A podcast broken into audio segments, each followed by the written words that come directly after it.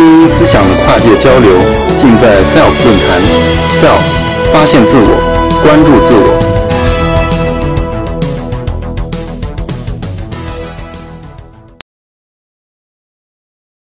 那么先解释一下，那么什么是大飞机？这个大飞机啊，指的呢，就是啊，现代的大型飞机，包括呢，大型的民用飞机，还有呢，大型的军用运输机，以及呢，用这两种飞机啊，来研发的大型的军用特种飞机。啊，像我们报上常常看见的那个预警机啊、加油机啊、海上巡逻机啊等等，啊。那么下面呢，呃，再稍微介绍一下我自己。我呢是一九七二年从这个航空工业的其他的单位呢被调到了这个上海飞机研究所，来参加我们国家。第一架大型客机运十的设计，啊，同时呢，从此就加入了中国发展大飞机的这个队伍。那么我到了上海飞机研究所呢，承担的第一个任务是什么呢？就是要解决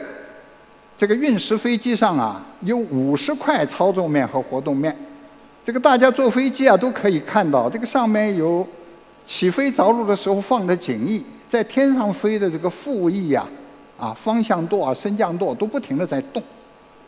那么当时要解决什么问题呢？运十是个一百十吨重的一个大飞机，但是当时我们马峰山总设计师啊，就是下决心啊，要控一个人的力量啊来操纵这个飞机，怎么办呢？就来了个四两拨千斤。就是说，在这个飞机的舵面上，像升降舵啊、方向舵啊，上面大概装了就就这么大小啊，就就这么大小的一块叫调整片，是个小舵面。那么首先要操纵飞机的时候呢，它先让这个小舵面转，那么产生的气动力呢，带动了大舵面转，再把这个一百十吨的飞机啊整个带起来。那么当然呢，这是一个很好的啊。也曾经是在很多飞机上实现的这样一个办法，但是成也萧何，败也萧何。这个东西啊，它有个毛病，就是说你飞机速度啊，快到一定的时候啊，如果你设计的不好的话呢，它会发生一种危险的震动，叫做颤震，就是就抖抖抖抖抖，就把整个飞机给抖完了。所以当时我的这个任务呢，啊，就是要学习啊。来解决这个这么一个四两拨千斤的办法的，呃，这个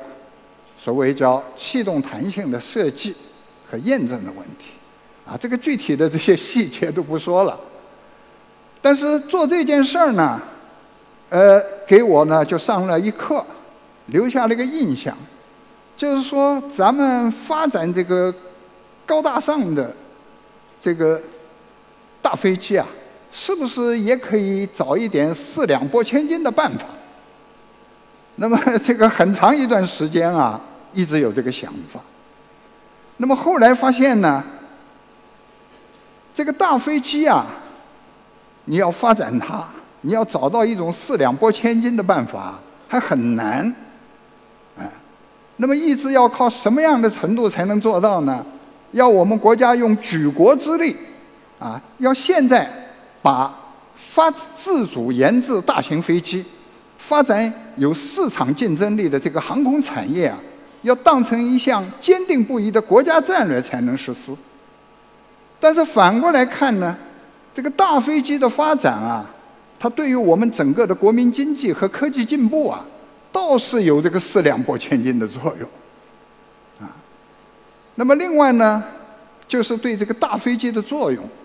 啊，因为我一开始呢是参加的是个大型民用飞机，这个运十呢当初就是啊要设计给周总理国家领导人呐出国当专机的，啊咱们不受那个外国人的气，说你那个那个那个飞的外国飞机什么噪声不行啊，什么排放不行啊，不准降。那么那个时候呢，对大飞机的这个作用呢，啊可能就是也像今天啊大家很多的理解一样。就这个大飞机的广泛使用啊，让咱们这个地球不断的变得越来越小，人呢距离越来越近了。啊，比方说现在大家出国旅游，或者啊去留学，那么你一上飞机，二十四个小时准到。当年咱们中国航天航空事业的创始人钱学森先生到美国去留学啊，可不这么简单，啊，坐轮船要坐上两个月。那么当时呢，我就是这么样的一点认识。那么后来慢慢的才了解到啊，这个大飞机不简单，不简单在哪儿了？它创造了一个大时代。所以下面呢，我就想和大家分享一下我对这个大飞机的大时代的啊一点体会。那么首先要说一说，那么什么是大型民用飞机？这个大型民用飞机呢，是指的是一百座以上的民用飞机。那么具体的讲呢，就是说一百五十座以上的，像 C 九幺九、像七三七、像 A 三二零啊，它这样的飞机。那么我们国家呢，在上个世纪七十年代研制的这个运十呢，是一种远程的大型客机，它大概是一百八十座到二百座。啊，那么去年的年底呢，我们这个 C 九幺九大型客机呢也下线了，这个波音和空客呢都有它啊成系列的从小到大的产品。那么这个大飞机啊，大型民用飞机啊。它什么时候横空出世的呢？是上个世纪的五十年代的后期，所以到现在啊，差不多用中国话来讲啊，方届花甲之年，六十岁，啊，那么这个六十年的这个时间里边啊，它发展到今天啊，到了个什么程度呢？我们看看这个去年，啊，它这个大型民用飞机全世界的干了什么事儿？那么先讲运人吧，这个交通运输业啊，它有一个衡量客运量的办法，就是说呢，把这种交通工具啊，使用它的乘客的人数和运送乘客啊，它这个平均的距离，把两个乘起来，这个单位呢叫做人公里，啊，这个单位太小了，甚至于可以把它扩展到亿人公里。啊，那么二零一五年，全世界这个客运周转量达到了多少呢？六万七千亿人公里。那么咱们中国是多少呢？八千三百万亿人公里。它还运货，这个运货运了多少呢？运了五千多万吨。所以呀，这个大型民用飞机从它上个世纪。问世以来啊，它开创了一个航空公司跟这个客户啊都能双赢的这么一个喷气航空运输时代，啊，这个双赢就是大家都赚钱，大家都省钱，大家都有好处。大型民用飞机在所有民用飞机中间啊，它占到了九成以上。那么再看看这个大型民用飞机，在刚才讲的。啊，就是这个大飞机呢，包括了有一文民用飞机、两五军用运输机和军用特种飞机。大型民用飞机是民用飞机的老大，是大飞机的主体。那么，大型军用运输机啊，最典型的例子啊，就是我们现在啊已经成功的研制、装备了部队的。运二零大型运输机，那么这个大型的军用特种飞机呢，啊比较有名的，像我们中国和俄罗斯分别的用啊伊尔七十六这个大型的军用运输机啊来研发的，我们自己的呢是空警两千，啊就是这架飞机，那么俄罗斯的呢是 A 五零。我们这个空警两千综合的性能啊，要比 A 五零啊要领先一代。那么当然呢，这样的例子呢，还有美国人啊用那个七三七的客机，他来研发的，就是最近老在咱们南海闹事啊出了恶名的这个 P-8 海上巡逻机，啊，还有737的啊预警机，用这个767的宽体客机研发的，可能将来是美国空军的加油机的主体的这个 KC-46A 的加油机和 E-767 的预警机。这个 E-767 的预警机啊，日本人买了不少，啊，很大程度上是用来啊给咱们造麻烦的。那么这两种飞机啊，有什么样的重要的意义呢？它们是现代战争中间啊少不了的武器。这是什么原因呢？因为现代战争啊跟以往啊是很不一样的。这个战争它靠的是什么呢？不是靠陆军，也不是单靠海军。是靠各个军兵种的它的一体化的作战力量。这个仗是怎么打发的呢？它的三大特点呢是信息主导，啊，精准的打击，同时呢是联合的制胜这样一种作战的方式。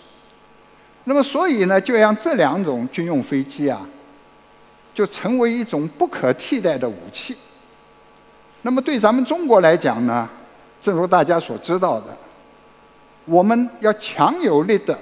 来维护我们的国家安全和发展，我们的主权和我们的海洋权益，啊，还要维护呢我们的战略通道和海外利益。所以呢，这两种飞机呢，也是我们啊要大力发展的这个航空武器装备。这个大型的民用飞机。大型的军用运输机和大型的军用特种飞机呢，它们还是有很多共同的特点的，看上去都还是挺像的，都用了一种叫做涡轮风扇的啊低油耗的大推力的这样的一种发动机，都是后来的机翼。其实呢，这个所有的大飞机啊，它依托的技术基础啊，和我们大多数的现代的工程技术领域啊，都有着密切的关系。这个所有的这些个军用的、民用的大飞机啊，他们依托的技术基础和他们的研制、生产、向客户提供服务的动用的资源啊，都有很大的共通性。所以呢，全世界能够造大飞机的国家啊，它都是按照一种叫军民融合发展、军民分线经营的办法，来高效率的研制生产大飞机。并且呢，向客户呢来提供服务的。那么整个这个大飞机啊，呃，它有这样的一个所谓洪荒之力啊，那么它是怎么来的呢？它本身啊，都是利用了成套的啊先进的专用技术啊，合理综合应用以后的成果啊，不是靠的一项两项的单项技术。那么。这样一些成套的先进的技术呢，它的名字叫做大型民用飞机产业体系。它必须是要在大飞机交付了用户以后啊，在使用当中接受考验，证明啊，用了这个技术啊，能够帮用户啊，能够多赚钱，能够打胜仗，啊，反过来呢，也给这个民用飞机的这个使用啊。带来了很大的，啊，这个制造商啊，带来了很大的益处。那么，所以呢，在这样的这个情况之下呀，呃，我们可以看到啊，这样的一个技术体系啊，还是不断的在市场的检验当中来生成和发展的。那么，这个大型飞机啊，它呢，作为一项高端的制造业，实际上啊，和我们所有的基础工业和其他的高端制造业啊，都有密切的关系，体现了呢，我们国家的啊工业和信息化的综合基础和科学技术的水平。那么前面讲到了，在这个大飞机中间啊，这个大型民用飞机是个主体。在民用飞机中间呢，这个大型民用飞机啊，它又是个老大，那么这个主体和老大是怎么养成的呢？那么除了刚才讲的这个大飞机它依托的技术体系和它这个技术体系啊，真正的能够发挥作用、化为生产力的它的物质基础，就叫做大型飞机的啊这个技术能力体系啊，以人为本，包括呢专业技术团队、研制生产服务的硬件平台。知识知识管理体系，还有呢，和这个大飞机产业啊结成了战略同盟的这个铁杆的外援。除了这个之外呢，那么还有一个非常重要的特点呢，就是大型民用飞机啊，它是一种特殊的商品，它必须要符合啊，具有啊适航性。那么这个适航性是什么呢？就是大型飞机，啊，在它的使用的全生命周期之内啊，必须啊要符合这个政府的适航部门代表公众的利益呢所颁发的适航标准，能够持续的处于安全啊、可用、可以合规营运的状态。这个“持续”这个两个字啊，就很不容易，啊，那么一个人做点好事并不难，难的是一辈子做好事，渐渐做好事。这个飞机也是这样。这个大型民用飞机很多好的特点，和它的啊这样的一个很高昂的代价呢，都跟这个“持续”两个字啊关系非常的密切。那么另外一个呢？就是这个大型飞机产业啊，怎么样把这个大型飞机生产出来、研制出来的？它这个生产经营的模式也有两个特色，使它这个效率特别高。那么第一个呢，叫新型的主制造商供应商模式，就是说，这个企业和给他供货的这些制造商们呢。他们按照在整个的研制生产环节中，如果这个供应商啊，这个能耐比主制造商还要大，那么就由他来替代这个角色。那么这样呢，就形成了一种主制造商和供应商啊，他互利双赢的长期合作的这个战略同盟，啊，取得了很高的效益。第二个呢，就是发动机啊，机载设备。和材料的它的研制、供应和服务呢，采取的是一种专业化、国际化的模式。啊，这个飞机厂商是自己不干的。那么这样有什么好处呢？它可以加快研制进度，提高生产效率，啊，开拓海外市场。像这个七八七美国飞机有一种构型，它装的就是英国罗罗的发动机。三八零有一种构型，装的就是美国普惠和机翼联合的发动机。那么实践证明呢，经过市场检验的和在市场机制作用下形成的啊，这个大飞机的技术能力体系和这样有特色的生产经营的方式呢，啊，是他们啊，在市场驱动、客户驱动。和现代科学技术的发展的驱动之下，走到今天啊这样一个地步的机。那么今天这个大型民用飞机，它发展到什么程度呢？作为一个交通运输工具啊，它讲究的是要安全啊，要经济，要环保，要舒适。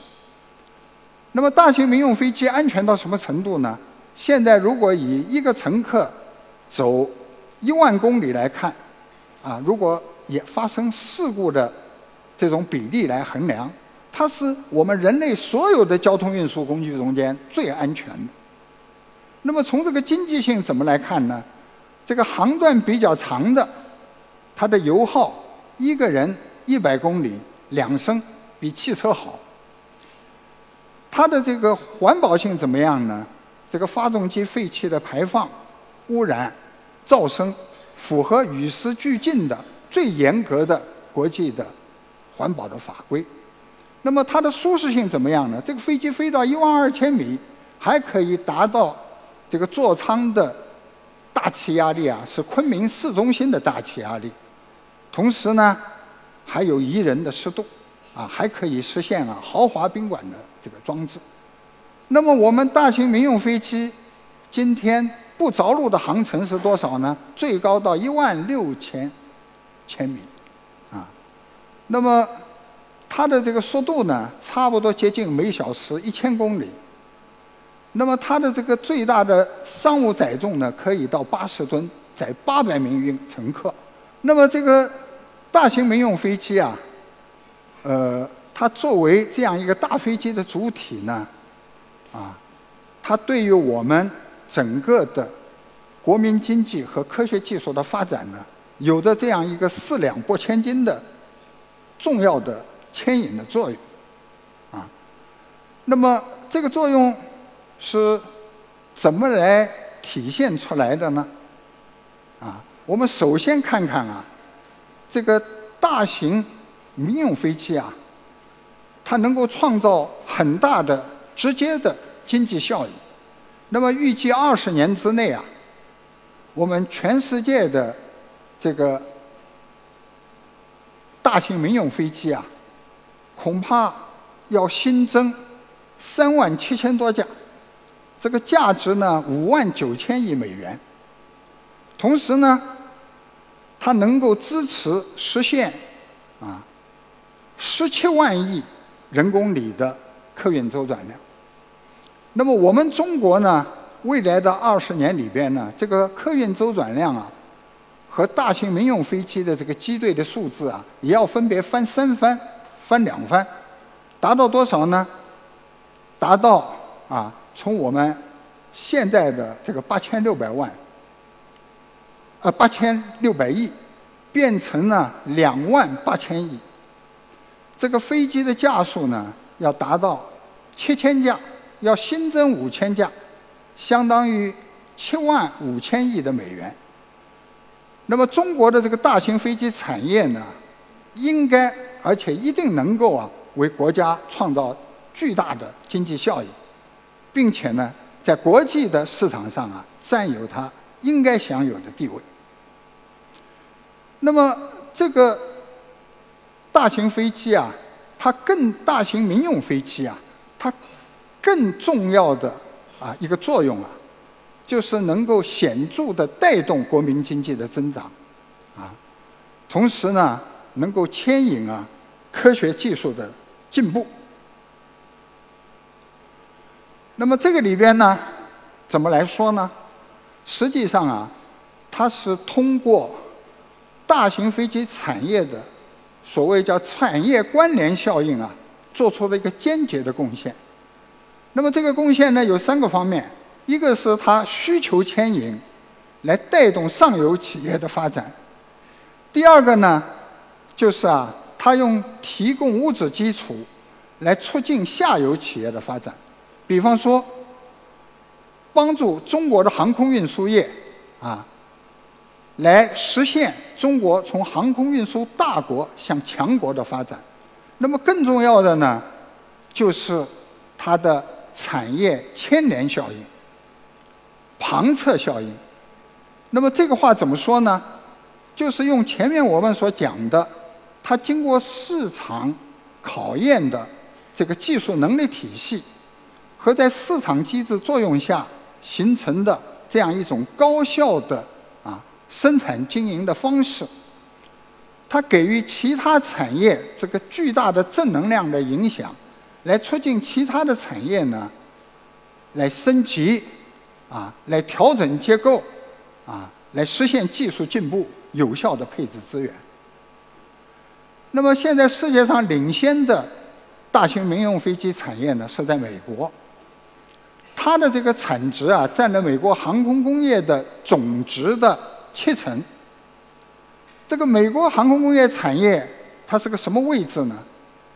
它对国民经济的 GDP 的贡献啊，不到百分之一。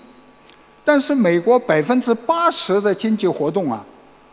都受到了它的正面的积极的影响。啊，早在一九九一年啊，这个航空工业的产值是一块钱，那么它能够让美国整个国民经济的产值增加二点三个美元，投入一亿的美元，那么十年以后啊，这个航空工业和其他产业的啊这个产值啊就可以达到八十亿美元，啊，相当的可观。那么以我们中国来讲啊，这个大型客机项目的责任主体啊，也就是中国商用飞机有限责任公司，啊，在这个大型科技项目当中啊，它呢和全国二十三个省市的两百多个企业啊，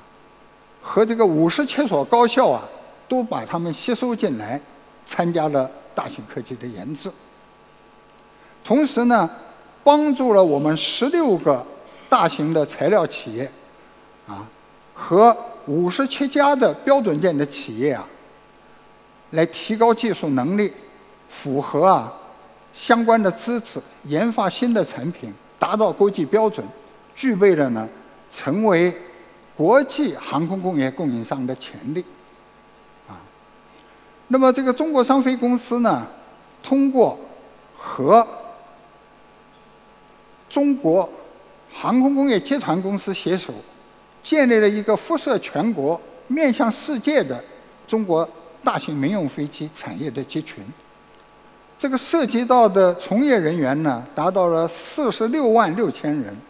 啊，还借这个机会呢，和国际上知名的企业，啊，促进他们和中国啊本地的航空工业企业呢，建立了十六个大型飞机。机载设备和系统的这样一个制造企业，为航空工业呢创造了新的经济的增长点。那么这个大型飞机啊，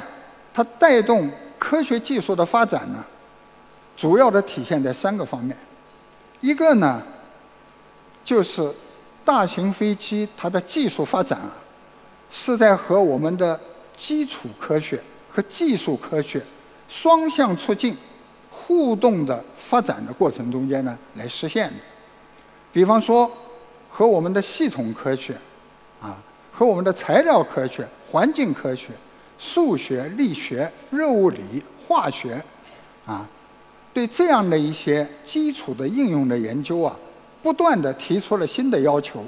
也依托着这些新的成果呢，来实现了自己的技术发展。那么第二个呢？就是它巨大的产业扩散的效应啊，带动了相关其他产业的技术进步。那个日本人呢做过一次统计，大概啊，这个有五百项的技术扩散的案例，这个航空呢占了百分之六十。那么达成什么效果呢？就是说，这样的一些扩散的技术。它产生的啊经济的效益呢，是这些航空产品的十五倍，啊，所以呢，这也就是前面讲的啊，这个投入一亿，最后能够使国民经济的产值增长到八十亿的这样的一个基础。那么第三个呢，就是我们前面介绍的这个大型民用飞机的技术能力体系，它这个结构。以人为本，以专业技术团队、硬件平台、知识知识管理系统，啊和外部的支持系统这四大块，和我们整个国家的科学技术体系啊是很相似的。所以啊，这个大型飞机技术能力体系，它不断的在市场的考验中间生成和发展，同时呢，不断的有效的创造巨大的经济效益。对我们整个科学技术体系的建设和发展呢，也是一个有巨大正能量的榜样。啊，我们党和国家的历代领导人都十分重视发展中国的大飞机和大飞机的产业。从一九七零年，毛主席、周总理决策研制运十，啊，这个运十呢，一九八零年呢，成功的首飞科研试飞，飞抵了全国的十大的城市。从这个时候开始，我们国家在一九八六年、一九九三年和二零零七年呢，又分别做出了发展我们国家大飞机的重大决策。那么到了今天啊，我们自主研制大飞机，发展有市场竞争力的这个航空产业呢，已经成为一项。坚定不移的国家战略，啊，经历了这么漫长的四十多年的历程呢，正在以一种啊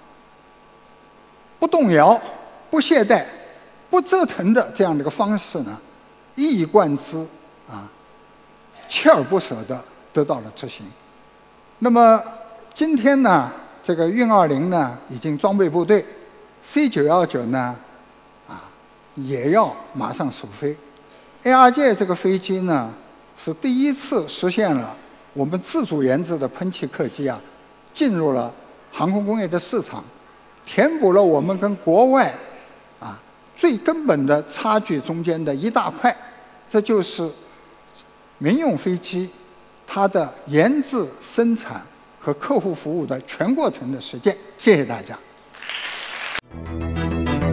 SELF 讲坛由中国科普博览出品，更多精彩内容，请关注中国科普博览公众号。